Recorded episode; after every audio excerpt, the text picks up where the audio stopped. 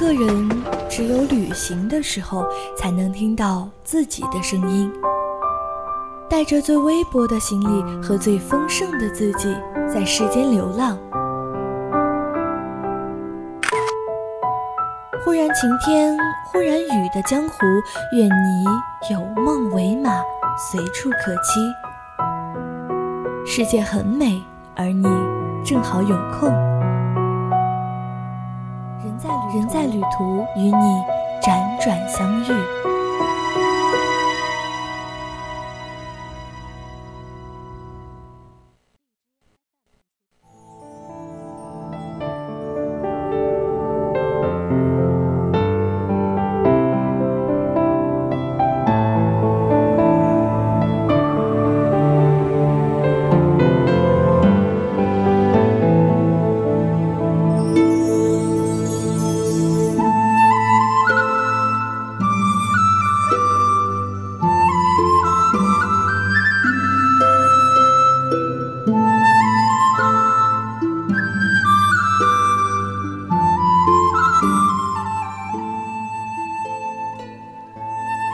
山县处于天府四川的中心区域，位于四川盆地与川西高原相接的地方。盆地以南，峨眉山、瓦屋山等群峰竞秀，因此地处近峨眉山，古时便以眉山命名。古眉山的富饶还来自于长江上游最大的支流岷江。因蚂蚁山段成名，自古便有了“玻璃江”的美称。它自北部山口流入，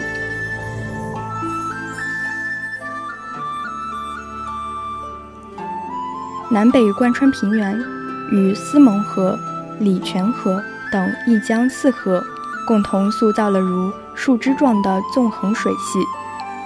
川西的山脉、平原同明水一道。塑造了为江山秀气所聚的眉山，这山水之间凝存着苏东坡诸多的美好回忆。中秋之夜，他与友人聚于山间，望月吟诗，登鳌望月禅宫静。时逢春日，他与弟弟登蚂蚁山望江，乐于东风陌上金微尘。游人出乐岁华新的唱和踏青，哪怕他见过山水无数，也总忍不住将他乡风景与故乡做比较。玉东湖吟吾家蜀江上，江水绿如蓝；见汉水则念襄阳逢汉水，偶似蜀江清。过庐山还叹莫教名丈木。唤作小峨眉，而他并非只挂念着故乡山水，这里还是一处富有诗书与烟火之地，因此他所挂念的还有共将诗酒趁年华的爽快。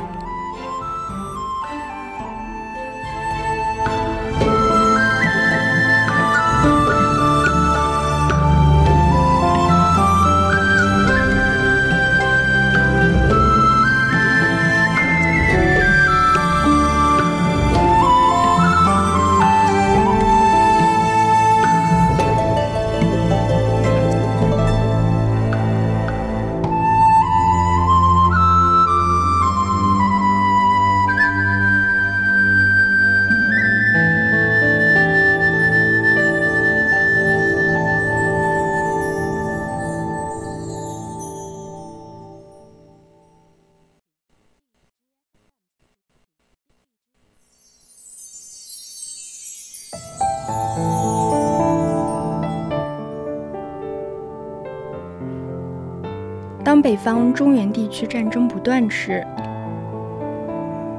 独特的地理位置让眉山成了庇护众生之地。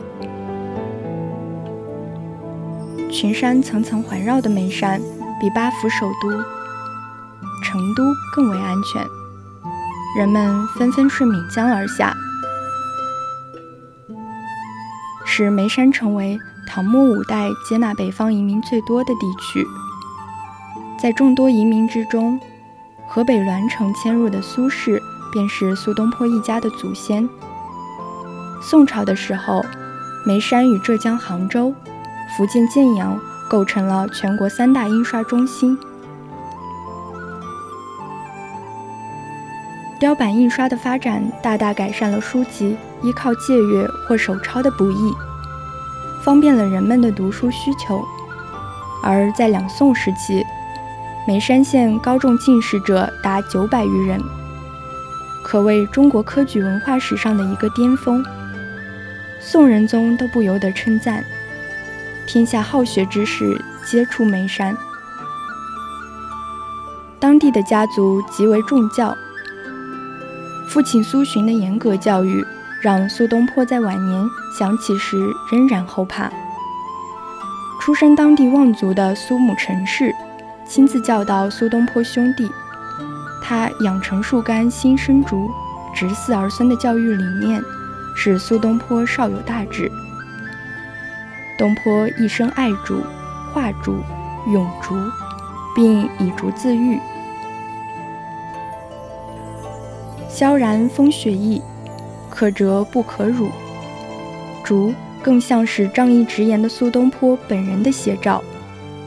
东坡被贬期间，不光接连做出名扬古今的诗赋，更是施展其行政才能，造福无数黎民。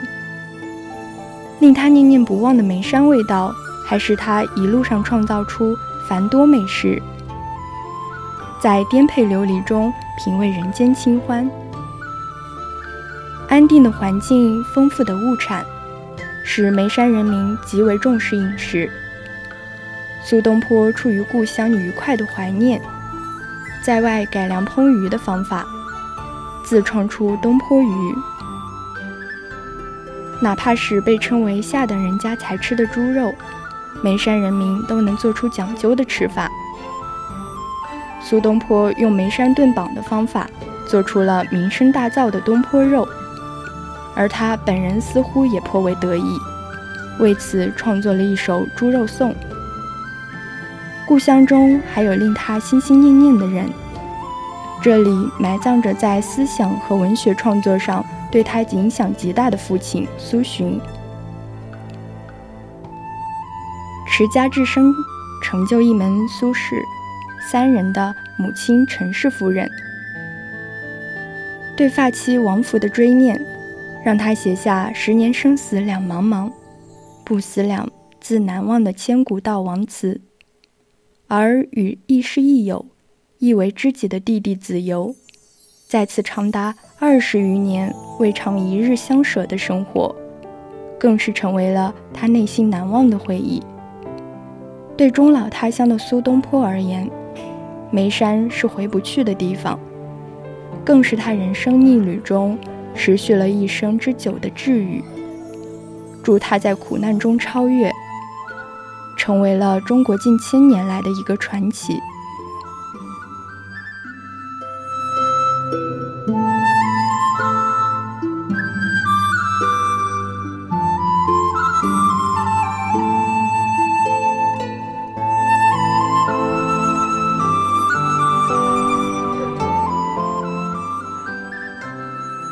今天，这座小城早已焕然一新，斯人已逝近千年。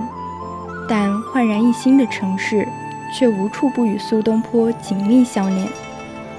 苏家的故居被一代代人精心保护下来，变成今日的三苏祠。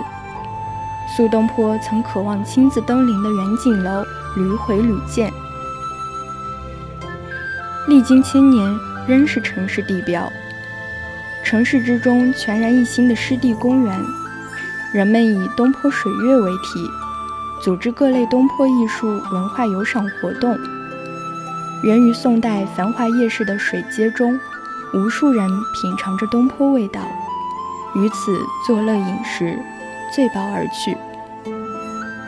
东坡大道、文定街、七云路，一条条街道还透露着东坡文化的意蕴。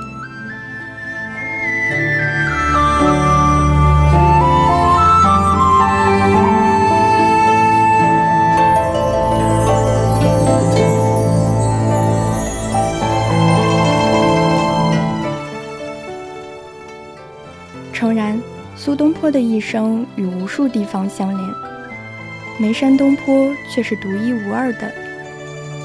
故乡归来要有日，安得春江便酒从公卿。这里是让他怅然于世的地方，也是以一城铭记他的故乡。你总会走到那些地方，雪山洁白，湖泊干净，全世界都在对你唱情歌。今天的人在旅途到这里就结束了，我是主播松影，我们下期再见啦。